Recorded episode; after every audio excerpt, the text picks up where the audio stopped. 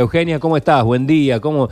Buen día es una forma de decir. ¿Cómo estás? Buen día. Bueno, sí, eh, buen día le decimos porque tenemos salud y estamos vivos, o sea que es un buen día. Sí, Mucho parece, gusto. parece mentira que haya que agradecer eso, ¿no? Pero bueno. es la algo. verdad, pero es, es mucho, por lo menos eso Sí, permite sí, sí. poder tratar de seguir adelante. ¿Qué te pasó? ¿Qué te pasó? Y pasó lo que es terrible que pase, que nos pase a mí y a un montón de gente que no desconozco la realidad que está viviendo el país, la ciudad. Me vaciaron el negocio. ¿Te vaciaron el negocio? Lo- ¿Qué, sí, sí, sí. qué- qué es vaciar el negocio de un spa? Porque nos imaginamos que, que debe haber, eh, bueno, muchos eh, elementos, este, eh, cremas, y, y- pero aparte eh, aparatos, No, lámparas. No, no se llevaron nada. No. Se llevaron todo lo que son los equipos de estética. Uh, Todos, absolutamente todos. ¿qué, ¿Qué equipos son?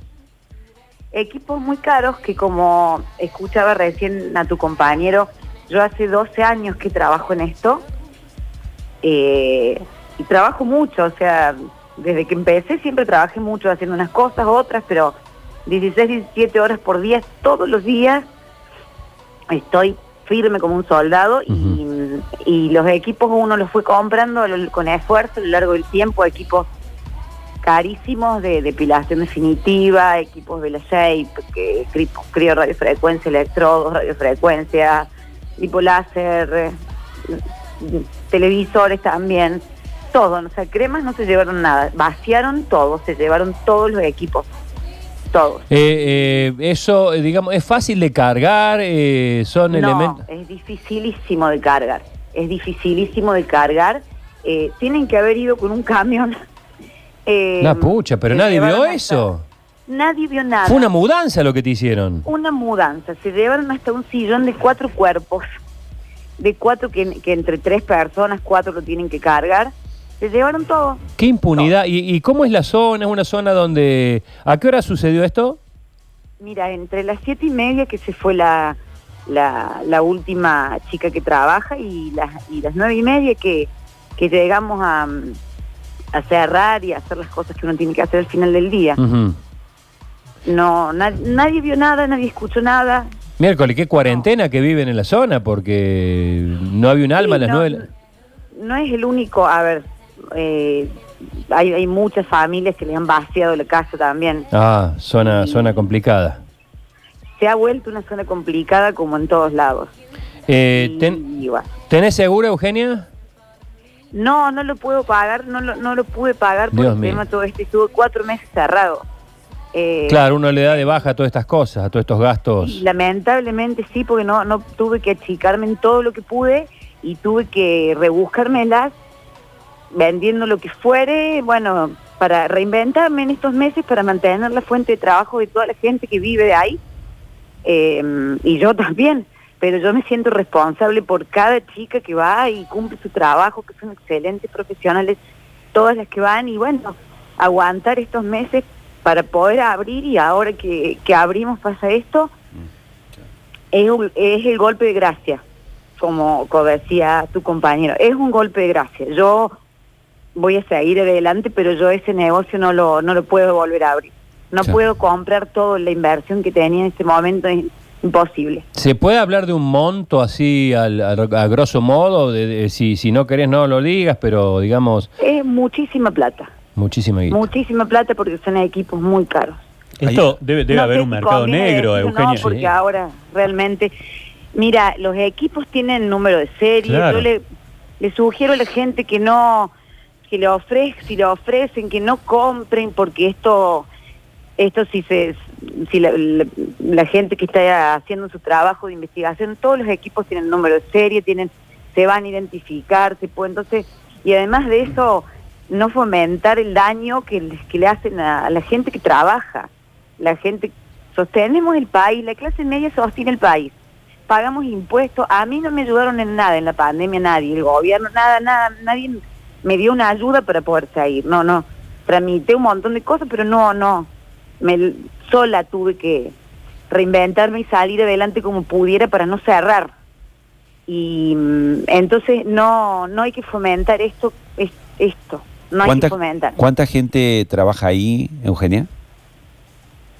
y trabajan muchas, muchas profesionales, seis profesionales. ¿Y vos tenés alguna sospecha? Porque aquí eh, hay algo claro, digamos, fueron a tu negocio con un transporte específico a sacar esto y lo que planteaba aquí Nacho, eh, ¿hay un mercado negro? ¿Te consultaba sobre este estos equipos? Seguramente que hay un mercado negro como hay en todos lados. Yo sí tengo sospecha de, de que es una persona que fue directamente a eso, o sea, a llevarse eso. Y, como le comentaba a, tu colega, es como si te roban a vos el, micrófono, no sé, la cama, tus elementos de trabajo y después alzaron, no sé, un sillón, como te digo, de cuatro cuerpos, pero fueron a llevarse eso. Exclusivo es alguien que conoce el lugar, que, o que ha entrado, o que no, no, no es un robo al voleo esto. Esto lo han estudiado perfectamente. Claro. Perfectamente. ¿Y al negocio lo cerrás? Sí, lo, al negocio lo cierro. No lo puedo volver a abrir. No lo puedo volver a abrir. No hay forma de que yo pueda volver a, a, armarme todo un equipamiento que me costó 12 años. Eh, 12 em, años de esfuerzo mío y de mi equipo de gente, pero eh, no no puedo, no hay forma de, en este momento con el precio y las cosas no hay manera. Ese negocio está cerrado y hay seis personas que se quedan sin trabajo. Entonces es terrible lo que se vive, es terrible, es terrible. Bien. Bueno, eh, no, no, eh, esta impotencia, digamos, esta charla que sirve para, para que te expreses, para que se dé a conocer. Eh, repetimos la zona donde, donde ocurrió esto. Barrio Ampliación Cerveceros. El local se llama Lola Spa Urbano.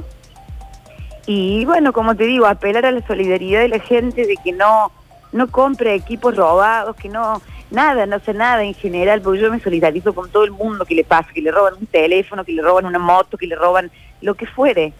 No, no, no saquen provecho de eso. Sí, sí, sí.